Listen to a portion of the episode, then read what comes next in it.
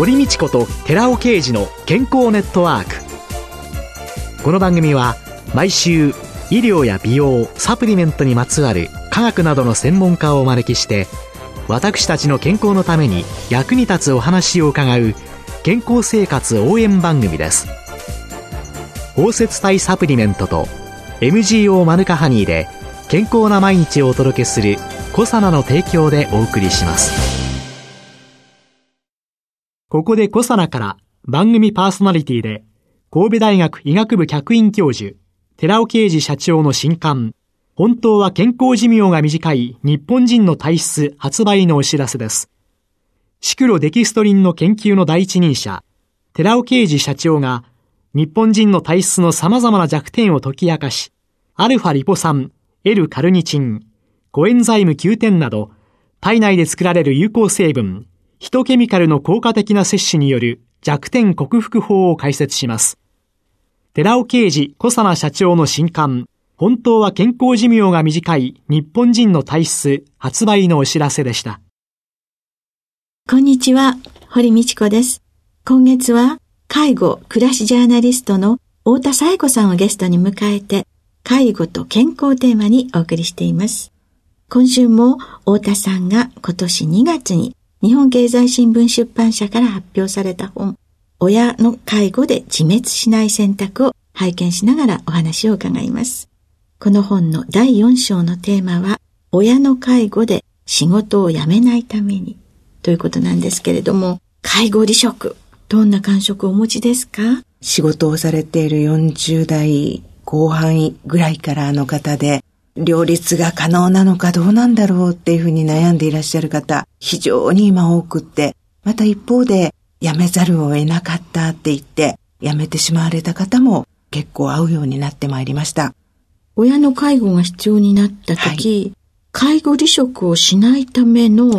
最初の超えなきゃいけない関門というのは、はい、はい。親御さんが倒れますとですね、大体まあ最初はちょっと入院とか、で、その後は介護が始まったりとかっていうケースが、まあ割と多いパターンなんですけれども、最初まあ例えば入院とかっていうことになっても、その後手術とかいろいろあったりして、たびたび会社を休まなきゃいけないっていうことが起こってきがちです。はい。はい。そういう時に、親が倒れましたっていうことを職場に言わないと、職場に分かってもらえないわけですね。うん、親が倒れたっていうことが、職場の人もわからないんですけど、でも、親が倒れたっていうことってすごくプライベートなことだから、そんなことを理由にして会社を休んでいいものなのだろうかというふうに悩まれる方が、結果として親が倒れたっていうんじゃなくて、ちょっと自分の具合が悪いとか、違う理由と偽って仕事を休まれる方が結構多かったりします。でもそれだと、だんだん辻褄が合わなくなってくるんですね。やっぱり最初はかなりバタバタいたしますので、だから早い段階で職場には親が倒れたので介護が始まりそうだとか、介護が始まったということを上司とか同僚とかに言う必要があると思います。そこを言うことが第一歩になるんじゃないかなと。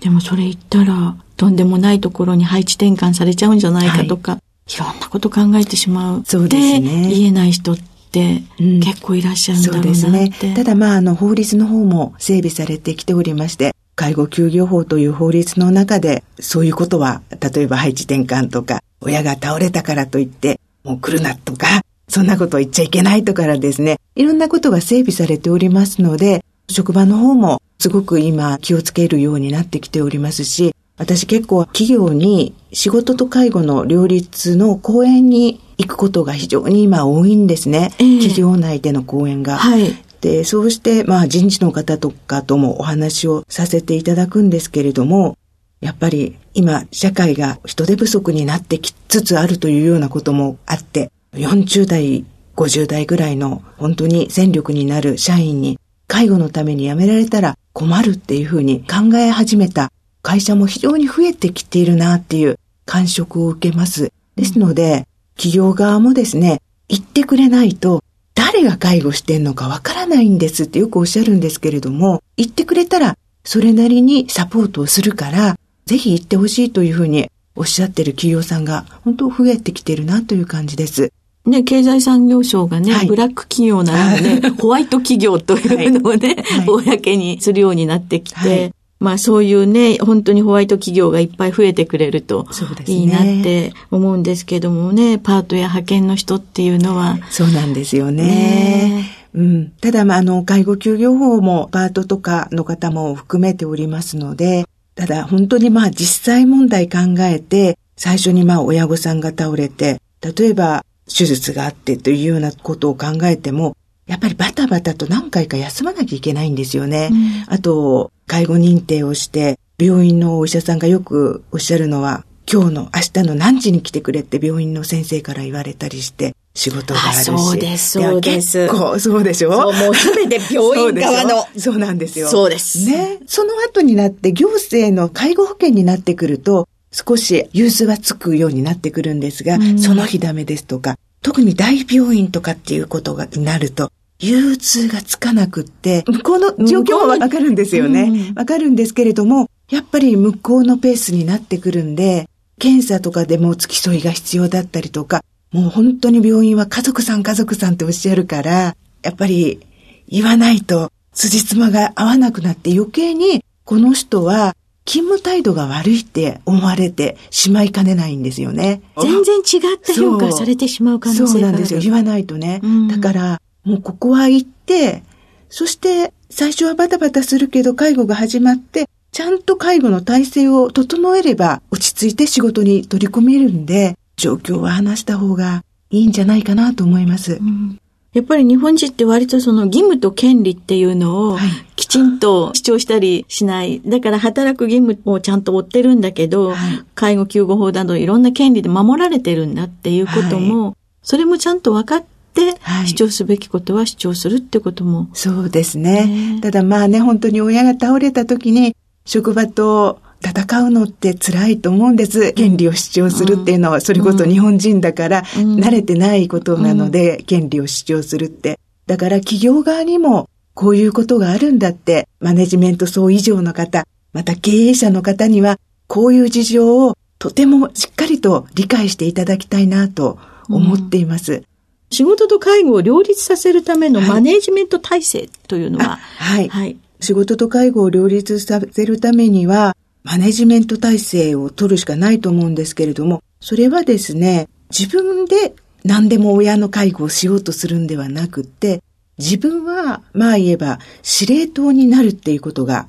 必要だと思うんです。うん、で、親御さんが今どういう状況なのかっていうことをしっかりと確認をする。病院の先生に聞くっていうことも必要でしょうし、介護の専門職の方と相談するっていうことも必要でしょう。また親としっかりコミュニケーションを取る。そしてですね、何ができて何ができないのかっていうことを親の状況から察知して、でできないところには支援をとか介護が必要なわけです。自分ができないのであれば、自分が仕事があって支援や介護ができないのであれば、そこにできないところにサービスを導入するということが必要だと思うんです。うん、で、そこにサービスを導入をして、そうするとですね、サービスを導入しようとすると、そこには契約が発生いたします。介護保険でもいちいち契約が発生いたしますので、契約が親本人にできないのであれば、子供が代わって契約をする。また、契約をするイコール、お金が、費用が発生します。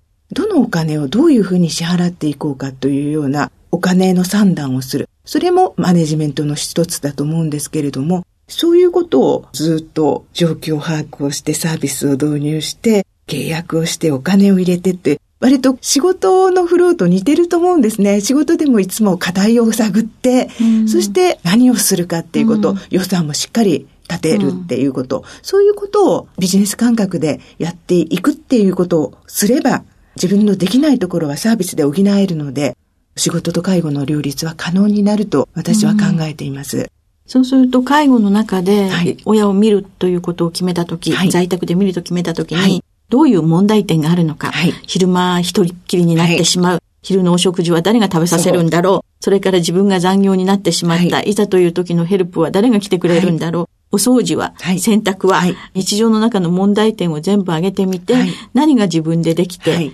何が他の家族ができ、誰が手伝ってもらえるか、はい、そしてあとは行政の中で、はい、で、そういうのの中で、公的な資金を使えるっていうことになった時のある部分っていうので、はい、ケアマネージャーなんかは、どういうふうに付き合っていったらいいんですかね、そうですね。やっぱりざっくばらんに自分たちでできるのはここまでだし、私は仕事は辞めませんからってはっきり言っていただいた方がいいと思うんですよ。うん、で、仕事は辞めないで、仕事を継続しつつ親のことを見ていこうと思っていますって、はっきりケアマネに行ってですね、そういう形でケアプランを立ててくださいっていうふうに言えば、向こうもプロですから、そして一緒にケアマネージャーに、最初はわからないことが多いから、ケアマネージャーさんにお任せしても、こっちも少しずつ勉強をして、そしてケアマネージャーさんと一緒により良いケアプランを、どういう介護体制を作っていく。ただですね、この時にケアマネージャーさん本当に心はあって、本当に一生懸命やってくださる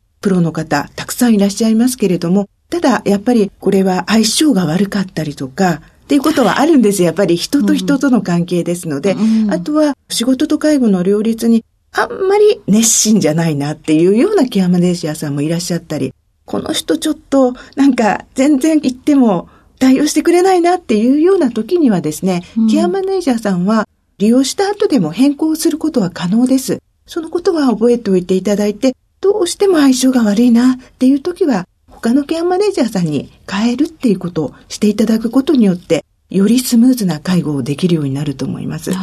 そうですね。考え方はいろいろありますものね。はい。あなたはのご主人は一流企業に勤めてて、お金もいっぱい経済的に潤ってて、で、あなたはパートでしょって、何もやめればいいじゃないですかっていう根本に頭にあって、ケアプランだとかいろんなの立てられ、いろんな相談されたら、そうなんですね。両立っていうのは、いや、そこに仕事に行くことによって、自分の生活が保てて、自分の精神の安定が保てるかもしれないっていうね、うん、仕事がお金だけじゃない、ね、そうなんですね。やりがいとかいろんなものがあっての仕事ですから、うん、でもそこをもし理解してくれないケアマネージャーさん、うん、もちろんあのケアマネージャーさんもいろんな研修受けていらっしゃって、はい、頭では分かっていらっしゃるとは思うんですけれども、本当に心から分かってない人もやっぱりどうしたってどんどん変えればいいっていうわけじゃないんですけれども、やっぱりちょっと付き合ってみて、やっぱりどうしても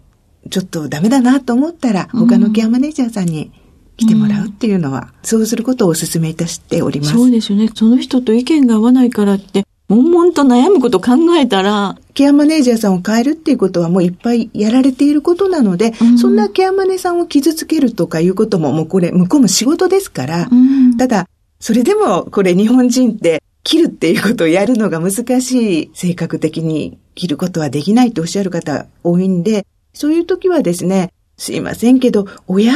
との相性が悪いんでって言えばいいと思うんですね。うん、親とケアマネさんの相性が悪いと言えば角は立たないと思いますので、うん、やっぱりこれはもうね、介護は、親の介護はプロジェクトですので、どう言えばいいかなって考えつつやっていただくのがいいんじゃないかなと思います。うん、あとあの、介護休業制度をどう利用したらいいんですかね？はい。これもですね、法律で93日というふうになっているんですけれども、なんか多くの方が間違えていらっしゃるのが、誤解していらっしゃるのが、93日間休んで自分で親の介護をどんどんする。介護をするために休むんだって思い込んでらっしゃるんですね。うん、もちろん緊急対応的に介護をするのはありだと思うんですけれども、うん、自分で何でもかんでもしたら、94日目に仕事やっぱり辞めなきゃいけないじゃないのっていうことになってしまいます。うん、で企業さん今1年とか2年とかに介護休業伸ばしてらっしゃるところもいっぱいあるんですが、いくら伸ばしたって介護がじゃあ10年続いたらどうなんだっていうことになってきます。先ほど申し上げたマネジメント体制を作るですね。仕事と介護の両立をする体制づくりの期間だと捉えていただければ、休んだ間に親にもサービスに慣れてもらって、誰もいないところにヘルパーさんが来たりとか、あと、デイサービスに通うのを最初は親御さん嫌がられるかもしれないけど、そういうことに慣れてもらうために休むとか、あと施設探しのために休まれる方もいらっしゃいますが、うん、そういうために使うっていうのが介護休業制度の賢い使い方なんじゃないかなと思います。今週のゲストは、介護暮らしジャーナリストの太田紗子さんでした。来週もよろしくお願いします。ありがとうございます。続いて、寺尾刑事の研究者コラムのコーナーです。お話は、小佐奈社長で神戸大学医学部客員教授の寺尾啓二さんです。こんにちは、寺尾啓二です。今週は先週に引き続き、ヒトケミカルとフィトケミカルで老いない体を作る、その1、筋力低下を防ぐというタイトルでお話ししています。このように、運動はサテライト細胞を筋肉細胞へ分化させてくれるのですが、ウルソル酸も同様にサテライト細胞の脂肪細胞への変化を抑えて、筋力の肥大化に有効であることが最近の研究によって明らかとなっています。骨格筋が肥大する際には、筋肉内にインスリン様成長因子 IGF-1 というんですけれども、こういったタンパク質が増加することが分かっています。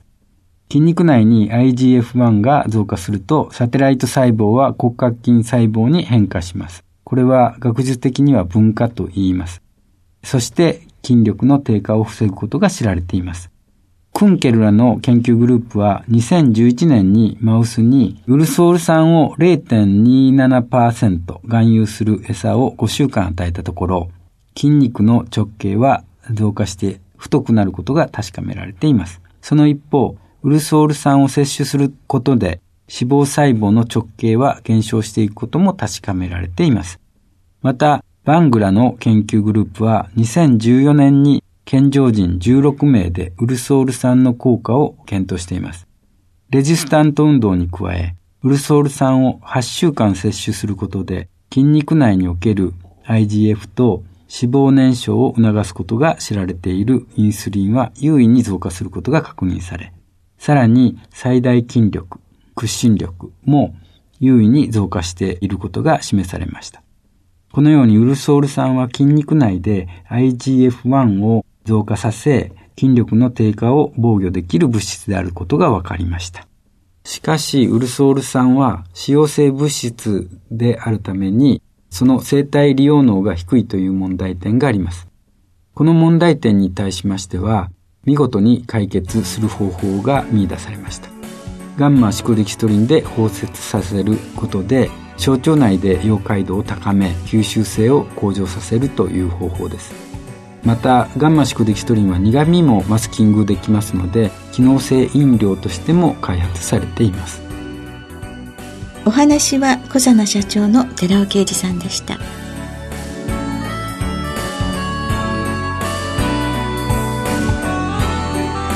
ここで小佐奈から番組お聞きの皆さんにプレゼントのお知らせです殺菌作用のある有効成分メチルグリオキサールを 1kg あたり 100mg 以上含有するニュージーランド産マヌカハニーとオーストラリア産レザーウッドハニーを1対1でブレンドした5皿のマヌカハニー100プラスレザーウッドハニーを番組お聞きの10名様にプレゼントします。ご希望の方は番組サイトの応募フォームからご応募ください。5皿のマヌカハニー100プラスレザーウッドハニープレゼントのお知らせでした